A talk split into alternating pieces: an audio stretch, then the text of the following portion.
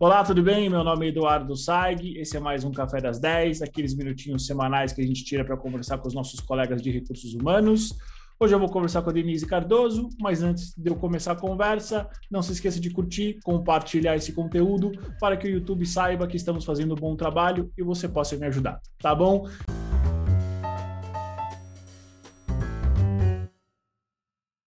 Denise, tudo bem com você? Oi, boa tarde, Eduardo. Boa tarde para Portugal, quase boa noite, já são 18 horas aqui, mas é, tudo bem, com você? Tudo ótimo, Denise. É um prazer estar com você aqui no nosso café. Seja bem-vinda. Eu trouxe você para que você fale para os profissionais não só da área de RH, mas de outras áreas, como é trabalhar em Portugal e especificamente para os profissionais de recursos humanos, como é o mercado de RH em Portugal. Então, seja bem-vinda. Obrigada, Edu. Obrigada pela oportunidade. É um prazer estar aqui, também ter a oportunidade de conversar contigo aí depois de tanto tempo, né? Exatamente, muitos anos já. É verdade.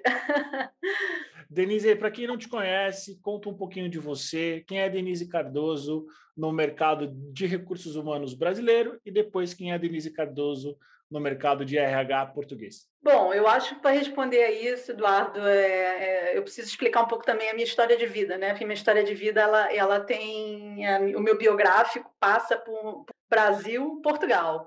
Né? Eu, eu tenho, na verdade, uma, uma dupla cidadania, né? Eu sou filha de portugueses e, e, e eu nasci no Brasil por acaso, né? Uh, quando os meus pais, depois do 25 de abril, foram para o Brasil. É, e eu fiquei no Brasil até os 15 anos de idade. Com 15 anos, eu, eu junto com meu irmão e com a minha família toda, eu vim, eu, eu vim viver para Portugal por conta do trabalho do meu pai. E eu fiquei aqui por 10 anos, né? E eu, eu acabei o ensino médio aqui, no, aqui em Portugal, me formei em psicologia, né? acabei me especializando em, em, psicologia social e das organizações, comecei a trabalhar em consultoria de recursos humanos aqui em Portugal. E naquela época, recursos humanos em Portugal ainda era uma disciplina muito, é, muito pouco expressiva né? nas organizações, o investimento que as organizações faziam em recursos humanos era, é, era, era pequeno comparativamente ao potencial de outros lugares, inclusive do Brasil. Era uma época que o é, recurso humano estava explodindo muito no Brasil. Então, quando eu acabei, é, quando eu acabei a faculdade e já estava ali nos meus primeiros anos de carreira, eu tomei a decisão é, de sair de consultoria, portanto, e por outro lado e, e migrar para é, um ambiente organizacional e decidir que eu iria fazer um retorno para o Brasil depois de alguns anos na Europa. É, e eu acabei, então, é, indo para São Paulo e aquilo que era para assumir uma posição de HR Business Partner no setor de elevadores. Né? E eu é, fiz ao longo do. E acabei ficando 16 anos é, no Brasil, é, numa carreira de recursos humanos. A minha família também ficou muito tempo aqui em Portugal, ficaram alguns anos no Brasil, mas ficaram maioritariamente aqui em Portugal. E eu fiquei praticamente 16 anos é, meio que sozinha, assim, no mercado é, brasileiro, é, e, especificamente em São Paulo, e foi onde eu trilhei toda a minha carreira de recursos humanos. Comecei com uma, com posições mais, mais generalistas e acabei indo e me desenvolvendo e me aperfeiçoando na área de gestão de talentos, carreira, sucessão e formação. Ou seja, eu, eu passei por elevadores, depois eu tive, eu tive em serviços na March, corretora de seguros, ainda numa função mais generalista, depois eu assumi uma, já entrei numa uma veia mais de especialidade na área de talent management quando eu fui para o grupo AES, onde eu fiquei oito anos e foi lá também que eu me tornei é, gestora, manager e acabei assumindo uma posição bastante corporativa para todas as empresas do grupo e sempre muito nessa arena de gestão de talentos, carreira, sucessão e formação. É, e foi sempre onde eu meio que os campeonatos onde eu joguei, né? E posições sempre muito latam e sempre posições ali até então muito americanas, também empresas muito americanas. Depois eu tive um, um career break aí em 2013, em que eu decidi fazer uma parada de vida, fiz um ano sabático, fiquei viajando aí pelo mundo, fazendo aí uma, uma descoberta, e depois em 2014 eu voltei para São Paulo e ainda assumi mais uma posição na área de, de gestão de talentos, também, com, também já pegando um pouco talent acquisition, carreira e sucessão, na, no setor do agrobusiness, também uma empresa americana, uma, uma empresa americana, na verdade, com um grande, uma, uma, grande veia é, europeia também, que é uma junção de quatro, de quatro grandes marcas de equipamentos agrícolas, que é a ACO, e onde eu fiquei também mais cinco anos. E, digamos assim, essa foi a minha carreira, digamos, no mercado sul-americano. Né? E em 2018 eu é, tomei a decisão de voltar é, para Portugal por conta da conjuntura também da minha família e uma, algumas questões também pessoais de, de, saúde do meu pai, enfim, que também é, me forçaram, me, me fizeram repensar um pouco a minha distância da família e eu resolvi tomar a decisão de regressar para o mercado português, é, depois de quase 16 anos fora. Então, foi realmente intenso, e no final, na verdade, eu cheguei aqui em meados de 2019, eu tive ainda um tempo fazendo uma carreira mais solo, trabalhando com coaching para fazer um reaquecimento no mercado português. E então eu tive a oportunidade de abraçar um desafio de como é, executiva de recursos humanos de numa área chamada Human Development, que é um nome assim extremamente apaixonante, sai, sai totalmente da, da, daquele padrão de RH é, numa empresa de tecnologia. Portanto, foi a primeira grande, o primeiro grande salto, né, mais, mais incremental que eu dei de mudança de setor. Eu entrei numa empresa, numa multinacional francesa, que é a Axians, que pertence ao grupo Vancy, e assumi então uma posição é, de executiva de RH com um viés é, generali mais generalista do que eu tinha, ao mesmo tempo também ali com algumas veias também na área do desenvolvimento, mas acumulando ali um conjunto de disciplinas de RH e essa é o meu, digamos assim, o meu, o meu background, né, e a junção aí do meu mercado americano e o mercado do mercado europeu, digamos assim, né? Excelente, Denise. Me conta como é que foi a sua volta para o Brasil dessa primeira vez, porque você, pelo que eu entendi, você começou a sua carreira em Portugal e veio para cá. Nesse momento, quais foram as principais diferenças que você notou do mercado português para o mercado brasileiro? Olha, é, eu, eu, eu, quando cheguei no Brasil, eu obviamente que assim eu, eu fiz várias mudanças grandes, né? Quando eu saí de Portugal para o Brasil, a primeira foi porque eu, eu, vinha de, um, de uma experiência de consultoria que já tem uma pegada muito diferente do que você fazer RH e dentro de uma organização. Portanto, eu vinha com, uma, com um background muito técnico, né? Com muita metodologia e no, no tempo que eu fiquei aqui em consultoria, porque é, aqui, a gente vai falar disso quando a gente falar da diferença do profissional do, do RH e do, do, do, Brasil e aqui, mas aqui existem escolas com muita tecnologia, com muita ciência e com muita metodologia. Eu vinha com um bom background de, de metodológico, com já um inglês também muito bom, porque eu também estudei aqui, quando eu chego no, no, Brasil, eu encontrei ambientes organizacionais novos, porque eu, eu entrei para dentro de uma, de uma, empresa mesmo, né? E empresa muito grande. Portanto, eu vinha de um, de, um, de um ambiente pequeno e, de repente, eu entrei num ecossistema, numa elevadores que na época já tinha duas mil pessoas. Uma fábrica, portanto, um contexto completamente diferente do que eu tinha. Então, aquilo foi para mim um choque grande. Uh, e eu também estava fazendo uma readaptação ao próprio Brasil, porque eu, eu, fiquei muitos anos fora, né? Embora tenha, seja meu país de origem, eu tinha ficado muito tempo, já vinha bastante é, programada, mais ou menos, com mentalidade também aqui da Europa, e aí tive que me readaptar um pouco ao Brasil e também começar uma vida nova e também criar também uma rede de contatos nova. Então teve ali essa essa, essa grande mudança.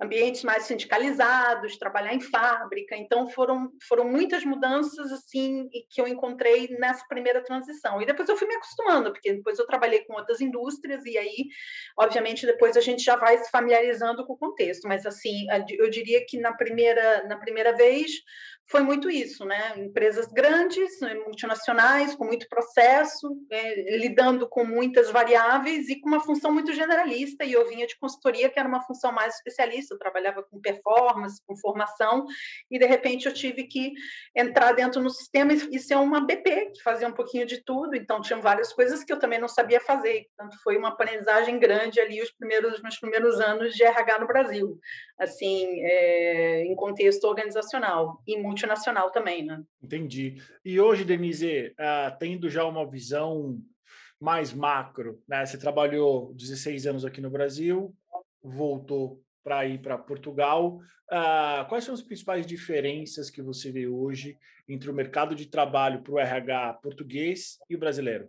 Essa é uma boa pergunta, é, porque assim eu acho que existem, eu diria assim, eu, eu separaria em dois, duas grandes diferenças, dois grandes blocos de diferenças. Né? A, a, primeira eu acho que tem a ver com o contexto socioeconômico né, dos dois países e é, um pouco também a escala dos países, né? que isso acaba tendo impacto também na forma como a carreira do profissional de RH se configura. Né? Vamos, vamos, vamos, vamos começar por dimensão. Né? O Brasil é um país com uma dimensão gigante, com é, 200 milhões de habitantes e com um tecido empresarial gigantesco. Né?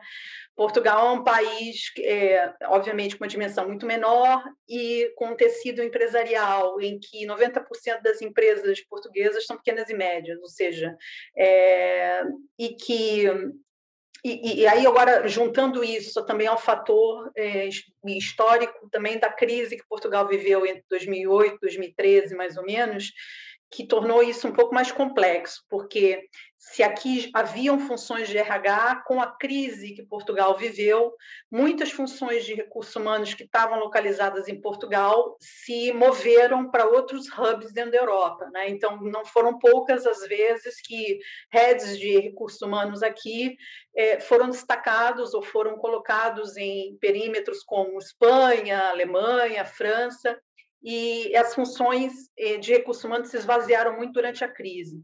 E, e Portugal, então, teve que, digamos, se reerguer e agora está, obviamente, no outro movimento. Então, assim, a questão da dimensão tem muito impacto, por quê?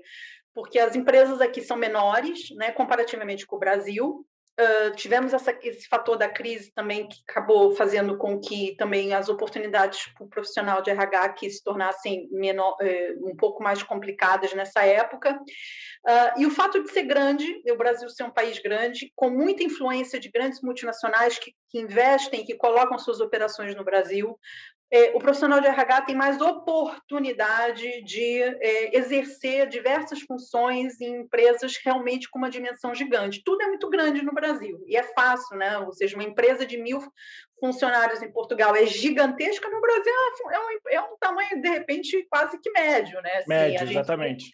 A gente tem empresas, pega uma Vale do Rio Doce, que são empresas gigantescas. Então, assim, a questão da dimensão é, é uma coisa incomparável. É, e isso também cria, obviamente, um, uma musculatura no profissional de, de RH muito boa, porque você trabalha com muita gente, você trabalha com muitos líderes, você, tudo é muito grande no Brasil, né? E em Portugal a escala é menor. É, o que não quer dizer que tenha menos complexidade por causa disso, porque depois tem outras, tem outras variáveis. Né? Eu já vou chegar lá, que tem a ver com a versatilidade com que um profissional aqui precisa se tornar, porque apesar dele exatamente porque ele está num contexto menor, ele tem que meio que saber jogar em várias posições, enquanto no Brasil você tem os RHs são mais especializados e conseguem encontrar melhor perímetros onde atuar. Aqui não, o profissional aqui ele é mais versátil. Mas eu diria que em grandes coisas temos a questão da escala, né, e que faz com que as oportunidades profissionais é, é, no Brasil se tornem mais, mais, mais vastas. Portanto, as pessoas têm mais possibilidade de experimentar diversas, é, diversas empresas, etc. Depois existe uma, uma variável também que eu acho que é importante, que é o fato da empresa, das empresas, é, como as empresas aqui são menores, é, o profissional ele, ele acaba ter que ser mais multidisciplinar, como eu como, como, como eu estava falando, ele é mais multidisciplinar, é mais, mais comum você ter funções de HR Business Partner aqui, que acumula alguma função de centro de expertise, mas ele é um HRBP de front, enquanto no Brasil você tem as carreiras mais, mais delimitadas, você muito facilmente encontra HRBP com posições de front, você tem centros de expertise com funções de remuneração, desenvolvimento, formação, e isso também é, ajuda na carreira do profissional de RH, porque ele pode, ele, ele tem mais campo, tem, tem mais por onde ir, ele pode ser um BP, ele pode também crescer na carreira numa, numa, numa veia mais de expertise. Em Portugal, isso nem sempre é possível, a, não ser que a gente esteja falando de empresas muito grandes, como a EDP, a Galp, empresas que já têm estruturas muito parrudas e que comportam essas funções um pouco mais diferenciadas. Mas eu diria que empresas menores e até algumas multinacionais, mas pela dimensão são menores, o profissional aqui tem que ser mais generalista. Então, esse é um ponto é, que eu vejo assim que é uma grande diferença na, na, no profissional de, de, recursos humanos nos dois países. Né? E depois existe uma, uma, uma, outra diferença que é cultural mesmo, né? e que tem a ver com as escolas. Né? A escola brasileira é uma escola que tem muita influência americana que é uma escola mais pragmática, uma escola mais de resultado, uma escola mais de drive, portanto, o profissional de RH é um profissional de alta execução, que está muito imbuído em culturas de, alta, de, de muita gestão de performance, é, com de muito curto prazo, e eu diria até que, algumas vezes, com muita influência americana, são escolas menos humanistas. Né? Quando você vai Sim. aqui para Portugal e você vai para a Europa, você tem escolas mais humanistas. É, então, os profissionais de RH aqui é, lidam com outros tipos de questões. Então, por exemplo, aqui o turnover das pessoas é, é, menor. Né? No Brasil, você tem muita oportunidade de trabalho. Então, as pessoas saem e entram das organizações. Em Portugal, não é tanto assim. Agora está mudando um pouco e eu não posso falar porque o setor onde eu estou é um setor, digamos assim, é uma, uma, mosca branca, né? que o setor da tecnologia foge um pouco desse padrão que eu estou dizendo. Mas, em geral, o, o, o setor os setores aqui, as empresas aqui, as pessoas acabam tendo menos mobilidade, existe mais estabilidade de emprego, é, mais, é muito difícil você mandar alguém embora aqui em Portugal. No Brasil, você é, dá cinco meses de fundo de garantia, paga uma multa de FGTS e o assunto é resolvido. Né? Você, com duas, dois ou três motivos, você consegue mandar uma pessoa embora. Aqui em Portugal é um pouco mais complexo, né? Existe toda uma cultura, tem todo um, todo um estado social que não é português, é europeu, mas de manutenção do emprego e de solidariedade e de suporte social muito grande, que o emprego aqui tem uma, uma é uma componente importante dentro da sociedade e, e, e o governo também no início ele é bastante é, muito protetor do, do do cidadão nesse sentido, e, portanto, é muito difícil.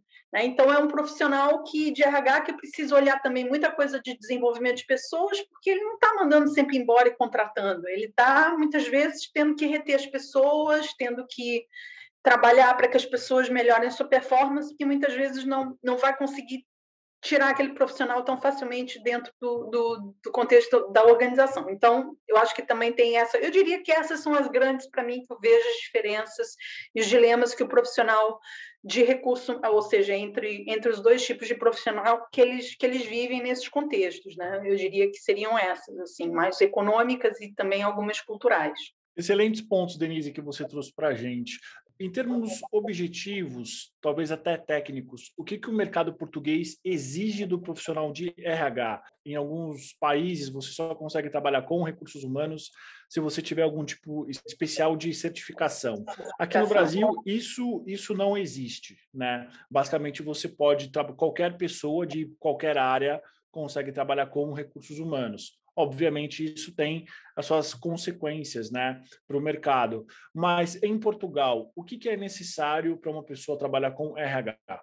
Ah, é uma boa pergunta essa. É assim, depende da área, Eduardo. O que, o que, que, eu, o que, que eu posso dizer? Aqui em Portugal, eh, você não precisa, para você ser um profissional de RH, você não precisa ser formado, por exemplo, em psicologia. Eh, existem diretores de recursos humanos aqui em Portugal que são advogados, que vieram de economia, até vieram de outras áreas dentro da organização. Eu estou me, me lembrando aqui, meu pai trabalhou muitos anos na Nestlé, e na época que meu pai trabalhava na Nestlé aqui, ainda na minha primeira fase, lembro que o diretor de recursos humanos da Nestlé aqui era advogado. É, e acho que ele até tinha assumido uma outra posição antes. Eu não tenho certeza se eu estou falando isso com muita, com muita ciência, mas eu tenho quase certeza que ele tinha uma formação assim de base, que ele era advogado, e eu sei que no Brasil também é muito comum. Então, assim, é, eles exigem, obviamente, formação superior, porque aqui em Portugal a componente da, da formação superior tem um peso e existe uma grande eh, diferença eh, do ponto de vista de empregabilidade para alguém que tem a formação superior e não tem formação superior, por uma questão da cultura do país, porque aqui é um país que se investe na educação e se valoriza muito o estudo, a ciência, o saber, e isso depois também tem impacto na forma como as carreiras aqui são, são configuradas de RH. É, mas eu diria assim: é importante você ter uma, uma formação superior para você ter uma, um, pelo menos ocupar uma posição de, de alguma especialização uh, dentro de RH ou seja, mas não é muito circunscrita a uma psicologia, uma gestão de RH, você pode ter outras formações, até porque eu, vejo que isso também está mudando muito, né? As carreiras estão se tornando muito, muito elásticas, as pessoas estão começando a, a assumir posições até com backgrounds eh, acadêmicos muito distintos, e que conta a experiência, portanto, eles não, é, não são tão exigentes nisso. Agora, para algumas, algumas funções dentro de RH, eles são extremamente exigentes, e eu e eu acho isso muito bom. Então, eu vou dar um exemplo. Você, para aplicar uma ferramenta de assessment, você tem que ser certificado aqui. E eles querem, e eles exigem que, eles querem saber, inclusive, qual é a base científica do assessment que você aplica aqui. E no Brasil isso não tem esse rigor, tá? É, então, assim, se você não exigir esse rigor, tudo bem, é, então, você tem muita coisa assim no Brasil ainda amador, tem coisas excelentes, mas você tem muito amadorismo, e aqui é, não é que, tem, que não tenha, mas em muito menor grau, e o que é muito bom, porque te dá solidez e te dá sustentação. E o português é assim em várias arenas, não é só em RH. Existe rigor metodológico, técnico, eles exigem, é, investem também nisso. Então, eu diria que essa é uma grande diferença e que tem muito a ver com isso. Ou seja, você quer, você quer ser coach aqui, ou você quer exercer coaching dentro de uma organização como profissional de RH, se prepara, porque ele vai questionar para você aonde você se formou qual é a base científica que você tem. O que é bom, né? O que faz com que também exige, faz com que o nível de exigência e a qualidade também seja, seja boa, né? Excelente. Acho que para alguns temas e para algumas áreas, principalmente em recursos humanos, é, eu acho que aqui o Brasil ele poderia também ter esse rigor, né? Como, como você falou, tem muita coisa amadora, tem muito absurdo acontecendo nas empresas, justamente por isso, por coisas importantes cair no senso comum. Sim.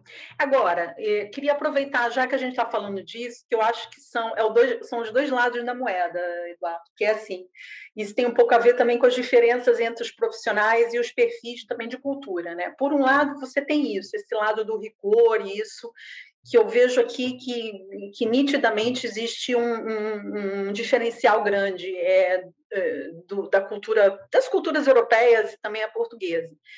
Mas, por outro lado, eu acho que tem uma coisa no mercado brasileiro e no profissional de RH do Brasil que faz toda a diferença e que eu vejo que também é uma carência aqui do profissional português, que é são duas coisas, que para mim são duas características que uh, são importantes no profissional de RH. A primeira é a criatividade de você conseguir inovar e de você conseguir criar coisas muito diferentes para você colocar dentro de uma organização e você ter a capacidade de colocar no, coisa nova dentro da organização. E o Brasil é bom nisso, né? É muito por influência às vezes de estar tá trabalhando com uma numa multinacional e ter muita influência de multinacional que traz muita coisa disso e que você vai colocando, portanto, o profissional de RH ele tem mais respaldo nesse sentido, mas ele tem ele consegue ter mais criatividade no uso de ferramentas e coisas diferentes que ele pode fazer dentro do contexto organizacional para RH.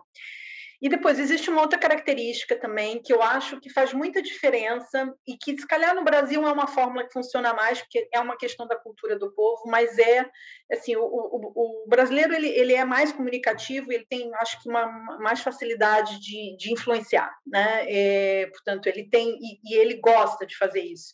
É um é um e, e o profissional de RH no Brasil é um profissional mais comunicativo, é um profissional mais de influência e que gosta isso uma função de HR business partner, para funções em que você exige muita mudança, isso às vezes ajuda, né? E é um profissional que tem mais isso, acho que no seu DNA, do que eu tenho visto em alguns profissionais aqui em Portugal.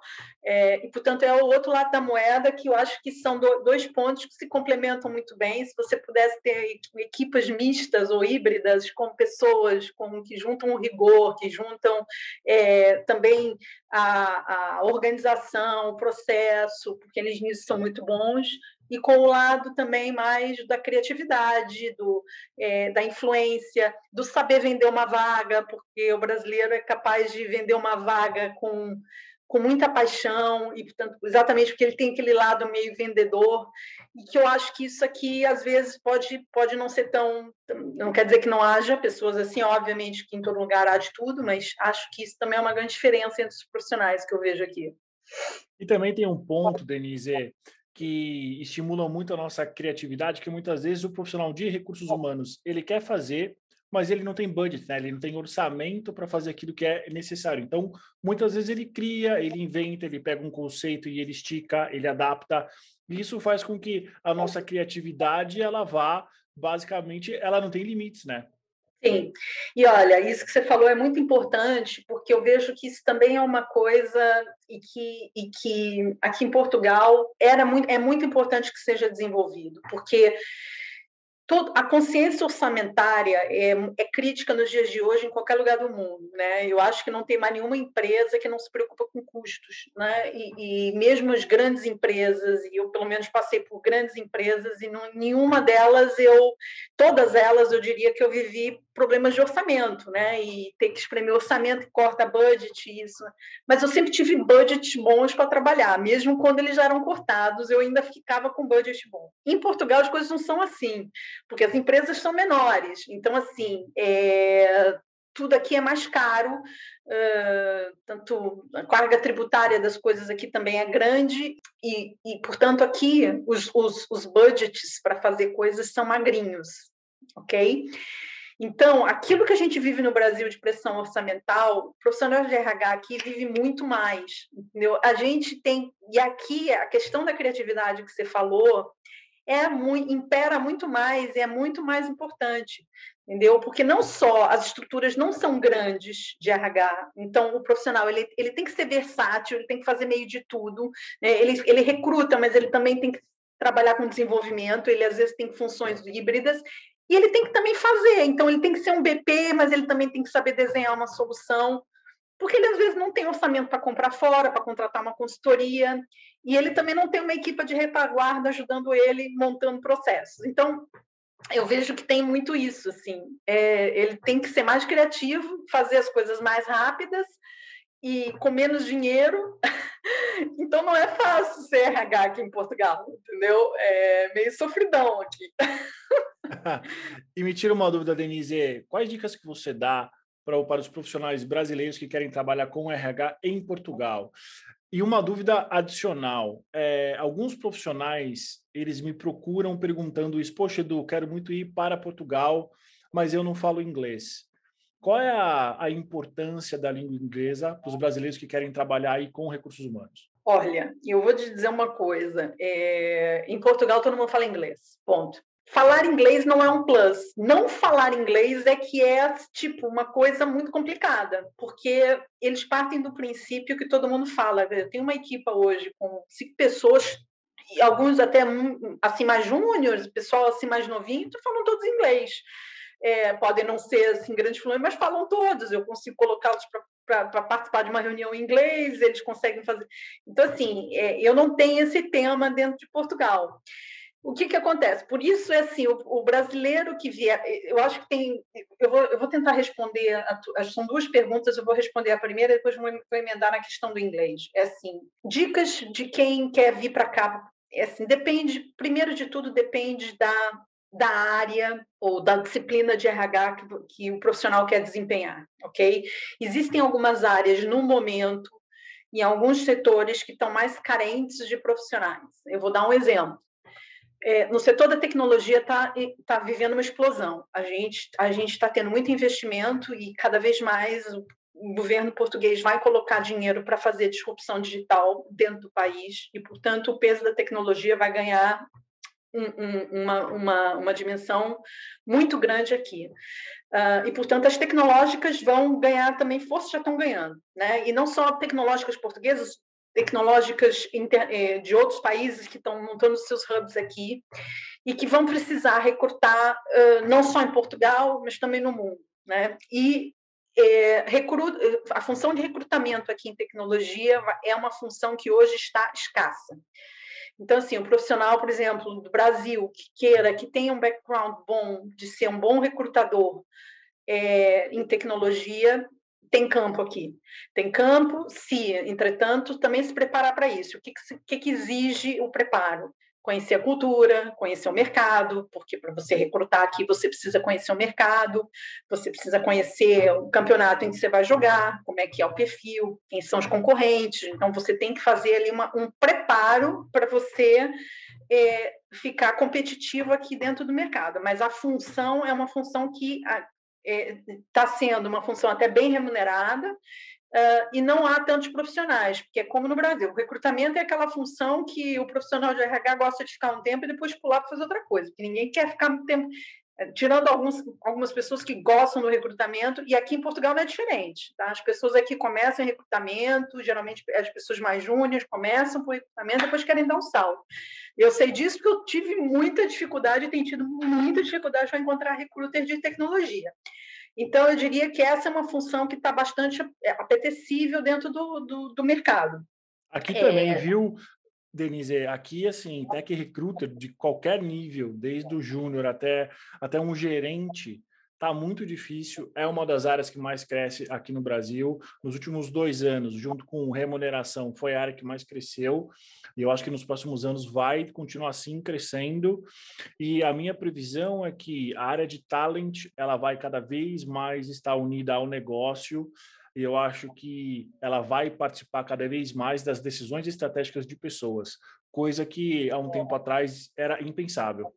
Sim, sim. É, e aqui, Eduardo, também, tá? Eu diria assim, é, eu, eu não quero não quero desviar os assuntos, porque eu, eu, a gente pode até depois falar disso um pouco daquilo que são as tendências aqui dentro do mercado eh, de, de RH é, e das temáticas que estão muito quentes dentro das empresas aqui nesse momento. Mas eu diria assim, a função de recrutamento é uma função boa, com potencial e, portanto, o profissional quiser vir com essa, com essa pasta tem espaço, desde que se prepare, e sim com inglês, porque não, não há espaço para você não ter inglês hoje em dia. É, primeiro, no recrutamento, dependendo do setor em que você tem que recrutar, não só em Portugal, mas no mundo, você precisa falar inglês, né? E, e também, obviamente, que cada vez mais a gente começa a ter também muita influência, trabalhar com equipas globais, então, se você estiver dentro de um ambiente mais mais internacional, é natural que você trabalhe com equipas globais. E, portanto, o inglês não, não dá mais, é default, é uma coisa que é, é, não é mais um plus, você tem que ter ponto. Portanto, as pessoas têm que correr atrás disso. Agora, é, então, eu, então, então, eu diria, recrutamento, remuneração é uma função é, também aqui valorizada, embora com uma diferença, porque aqui são poucas as empresas que têm essa função circunscrita como uma função de expertise, exatamente por causa da dimensão. Então, assim, essa função geralmente está é, é, acoplada a uma função de payroll, de folha de pagamento. Então, geralmente a pessoa faz um pouco, cuida da pasta de remuneração e, cu, e cuida da pasta de payroll.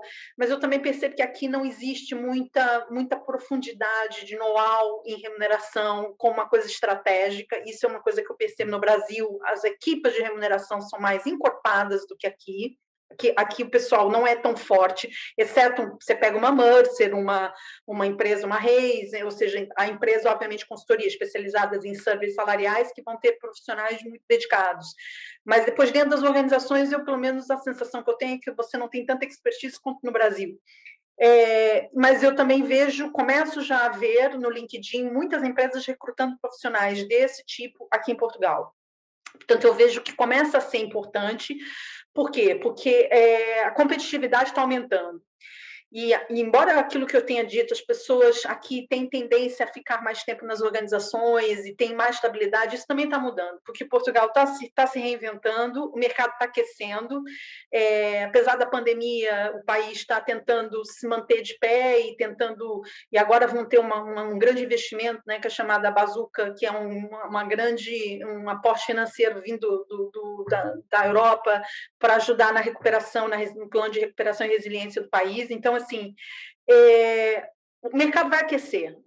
Tudo, tudo, indica que em alguns setores as coisas vão, né, se, se, essa pandemia realmente não, não nos trocar as voltas totalmente, mas as, as coisas vão tendem a, a melhorar no país. Eu pelo menos sou otimista em relação a isso.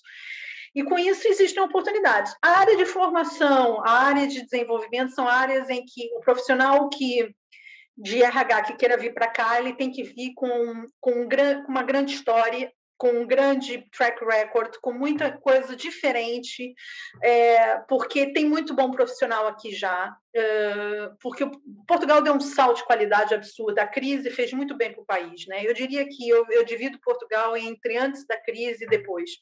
E quando saí daqui, os RHs eram de uma determinada forma, eram um pouco profissionalizados, e de repente, quando eu volto 16 anos, eu, eu encontrei estruturas é, muito maduras, com profissionais muito preparados, com diretores de RH também, com líderes muito preocupados em desenvolver pessoas, que é uma coisa que não era na agenda. E eu estou numa empresa que eu não posso dar, eh, não, não sei de exemplo que eu encontrei nessa organização, o que eu não encontrei no Brasil, né? Assim, uma liderança extremamente madura para pessoas, nos líderes muito querendo trabalhar eh, engagement, talento, eh, retenção de pessoas. É uma empresa de tecnologia, as empresas de tecnologia precisam fazer isso, porque mudam muito, precisam ter muito uma, vivem de capital humano, né? não, tem, não tem nada, não, não, são, não são fábricas, portanto, é, é, tudo capital humano. Então, mas muito muito comprometidos. Então, mas eu tenho percebido que os temas que estão muito relevantes aqui na agenda de Portugal para pessoas não, não diferem do Brasil e estão tornando grande. Ou seja, eles eles estão muito preocupados com o engagement das pessoas,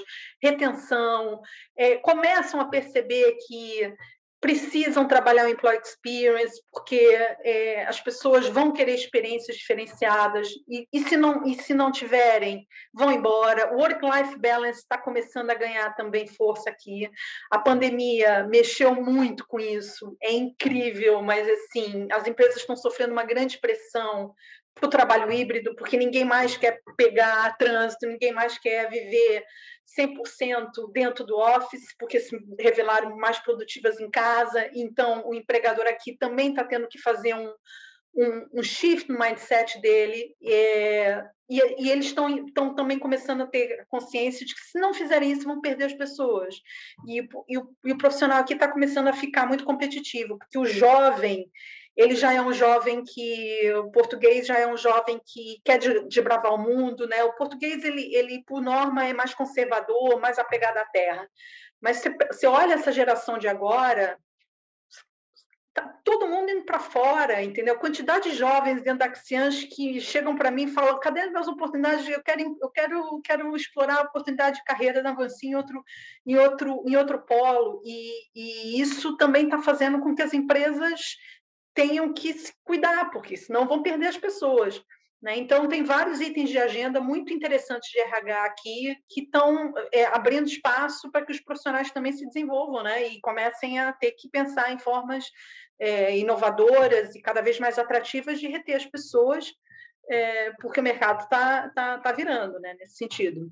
É muito parecido com o que a gente vê por aqui, né? A gente realmente está uh, basicamente na mesma sintonia. Né? Uh, as empresas estão sofrendo uma, uma leve pressão para a gente ter o um modelo híbrido. Tem algumas empresas que já estão 100% remoto, inclusive para os próximos anos. Algumas empresas voltaram atrás, mas na grande maioria delas, principalmente nos grandes centros, o que, que nós temos?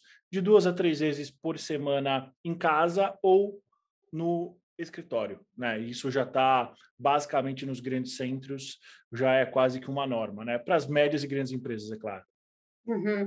É, aqui, aqui você ainda uh, você ainda tem, tem uma disparidade bem grande da forma como as empresas estão se comportando em relação a isso. Assim, você tem empresas que já estão muito conscientes e estão trabalhando com modelos é, híbridos, a maior parte é, tirando as tecnológicas, a, a, as tecnológicas são as empresas talvez que mais oferecem o full remote. Por quê? Porque a tecnologia é, pede isso, né? As pessoas podem realmente trabalhar de qualquer lugar é, e, e, no fundo é, é, quase um caminho sem volta, né? Esse, eles, até porque não há profissionais de RH aqui, eles precisam buscar de RH não, profissionais de tecnologia, eles precisam buscar no mundo. E no mundo é assim, é ter um developer trabalhando no Brasil para cá e é full remote, né? Não vou trazer a pessoa para cá. Então, as empresas tecnológicas é um caso à parte. As, os outros setores, o que, que eu tenho percebido? Você tem empresas que já estão começando é, a ter que mudar o seu mindset é, e, e, já estão aceitando alguma, algum trabalho híbrido.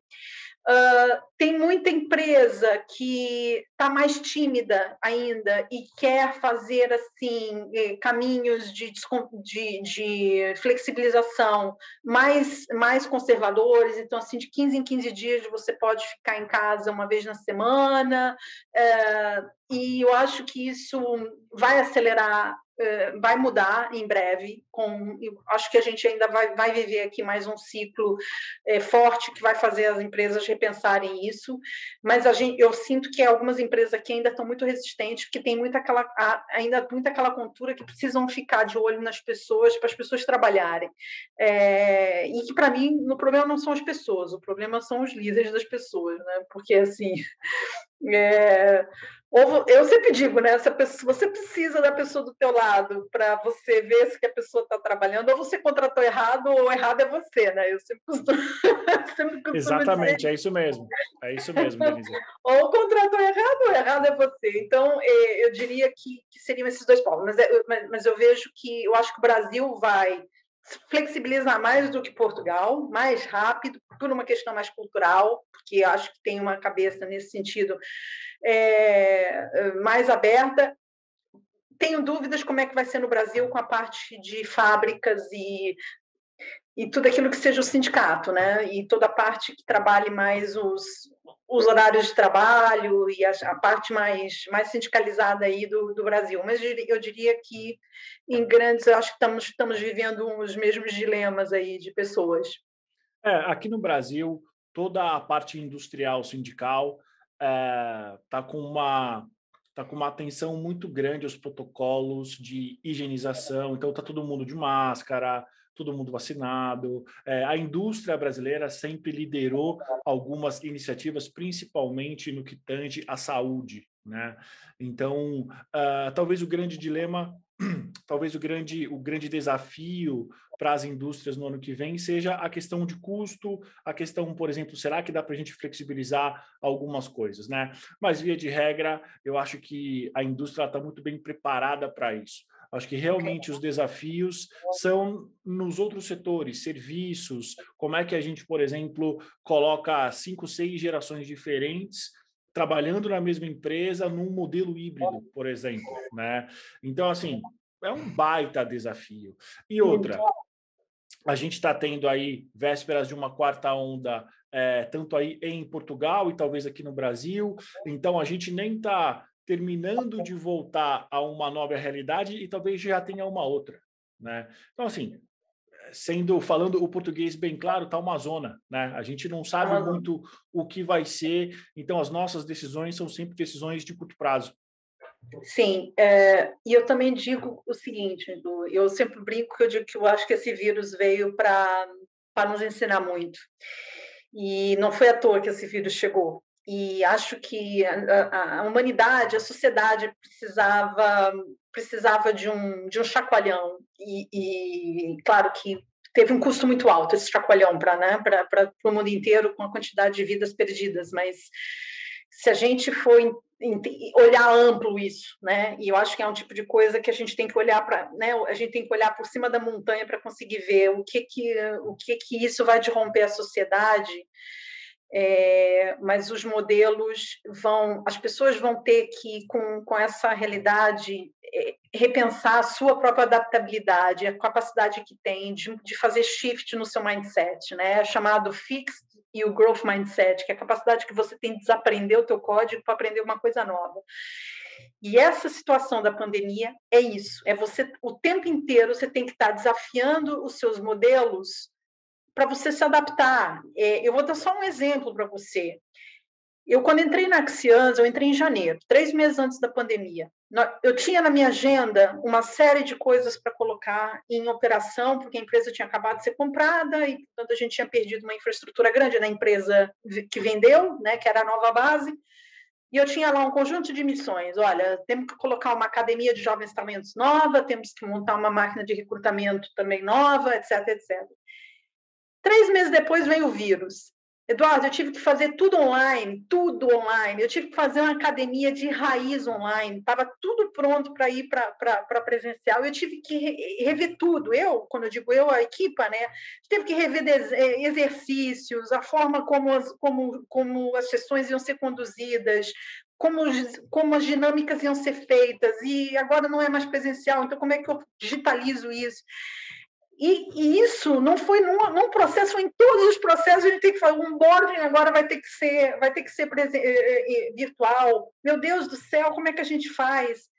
E aí eu digo que a força do coletivo também é importante. Quando você tem uma organização que consegue te ajudar a pensar junto, é, e a encontrar soluções para esse tipo de, de dinâmica que vai continuar acontecendo, porque nós temos que não só ter predisposição de aceitar que, que o que a gente aprendeu há três, três meses atrás, seis meses atrás, pode não servir mais daqui a três meses e que a gente vai ter que fazer um shift e estar tá pronto para.